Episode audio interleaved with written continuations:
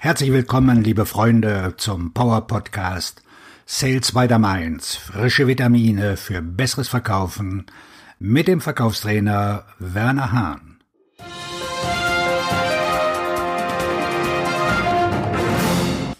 Wie du 2021 stark beginnst.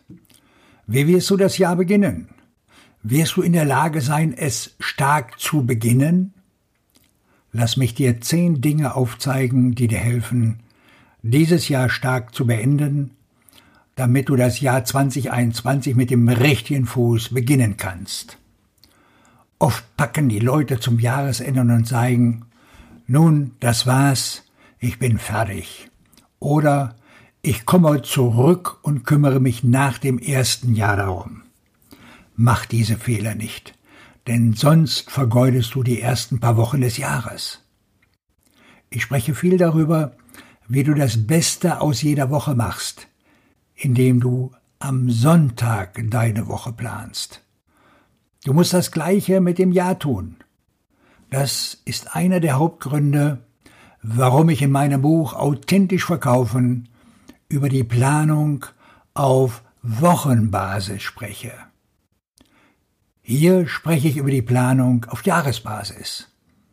Wie beginnst du also dein Jahr besonders stark? Erstens, plane Meetings im Voraus. Stell sicher, dass du vom ersten Tag an Meetings einplanst. Setz dich nicht hin und warte mit dem Akquirieren von Interessenten bis zur ersten Woche im neuen Jahr. Wenn du bis dahin wartest, wirst du erst in der zweiten oder dritten Woche Meetings ansetzen. Du hast bereits ein paar Wochen verloren. Im Dezember solltest du schon Interessenten akquirieren, damit du für den Januar Meetings ansetzen kannst.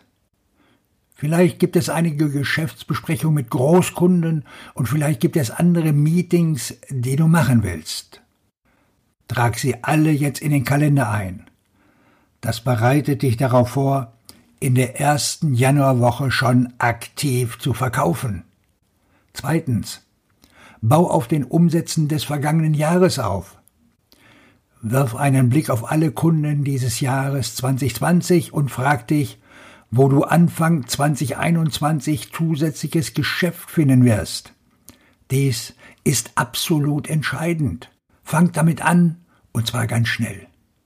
Das ist eine großartige Strategie, denn wenn du einmal einen schnellen Start hingelegt hast, wird der Schwung dir helfen, weiterzumachen.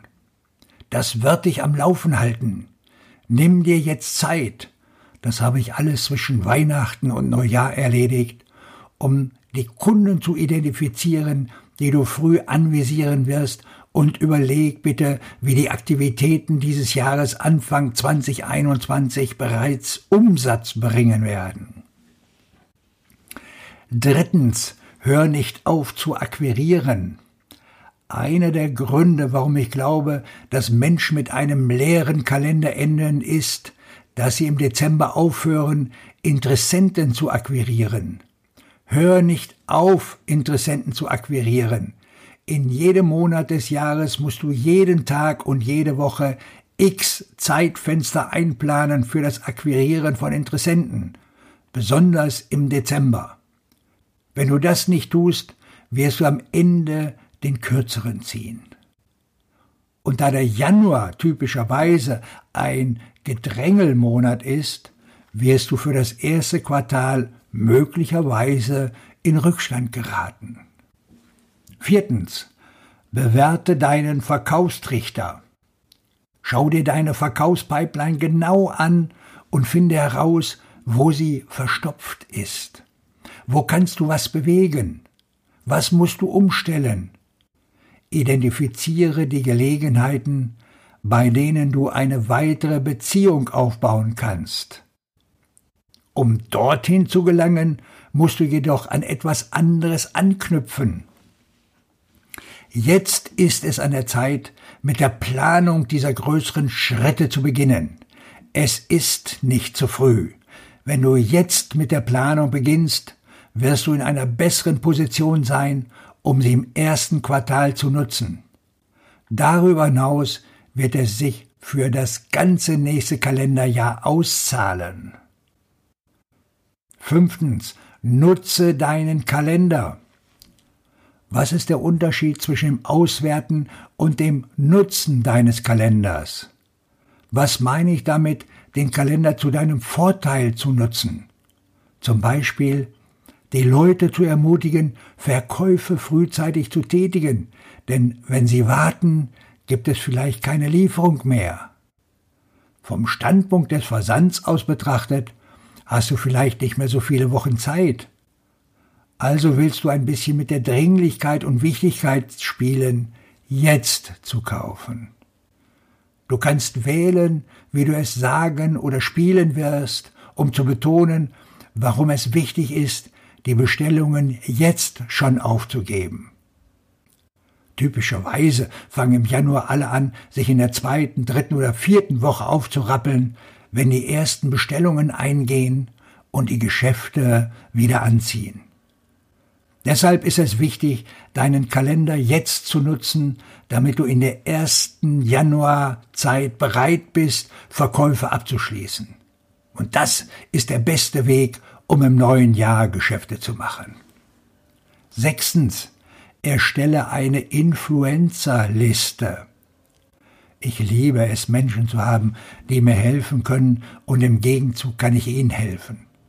Deshalb erstelle ich eine Liste derer, die ich beeinflussen kann und umgekehrt. Sie besteht aus Menschen, vor denen ich großen Respekt habe und hoffentlich haben sie auch großen Respekt vor mir. Das sind Menschen, mit denen ich Beziehungen aufbauen und fortlaufende Gespräche führen möchte. Der Dezember ist die Zeit, in der ich auf diese Menschen zugehe und die Gespräche führe. Wir führen sinnvolle Gespräche, denn typischerweise sind diese Menschen strategisch und klug eingestellt. Es ist erstaunlich, wie oft sie sich zu einem Frühstück, Mittagessen, Kaffee oder was auch immer treffen wollen.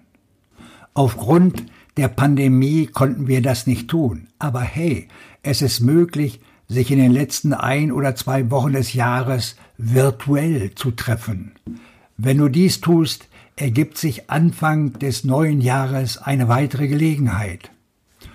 Nutz deine Einflussliste zu dieser Zeit des Jahres. Der Dezember war bereits der Monat, in dem du diese ausführlichen Gespräche mit denjenigen führen kannst, die dir helfen, dich unterstützen können. Siebtens, kenne deine Ziele.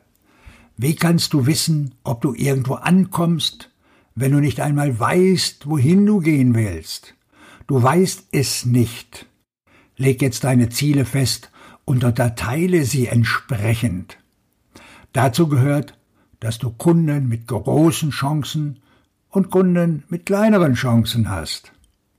Oft sehe ich Verkäufer, die mit ihren Zielen dasitzen und sagen, ich habe das ganze Jahr Zeit, diesen Kunden zu gewinnen.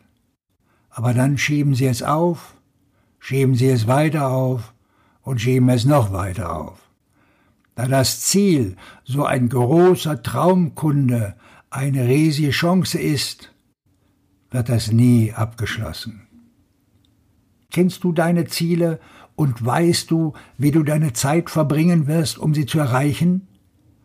Dazu gehört, dass du herausfindest, was deine Kunden bekommen sollen, worauf sie sich konzentrieren und wann, zu welcher Zeit, im Monat, im Quartal und so weiter.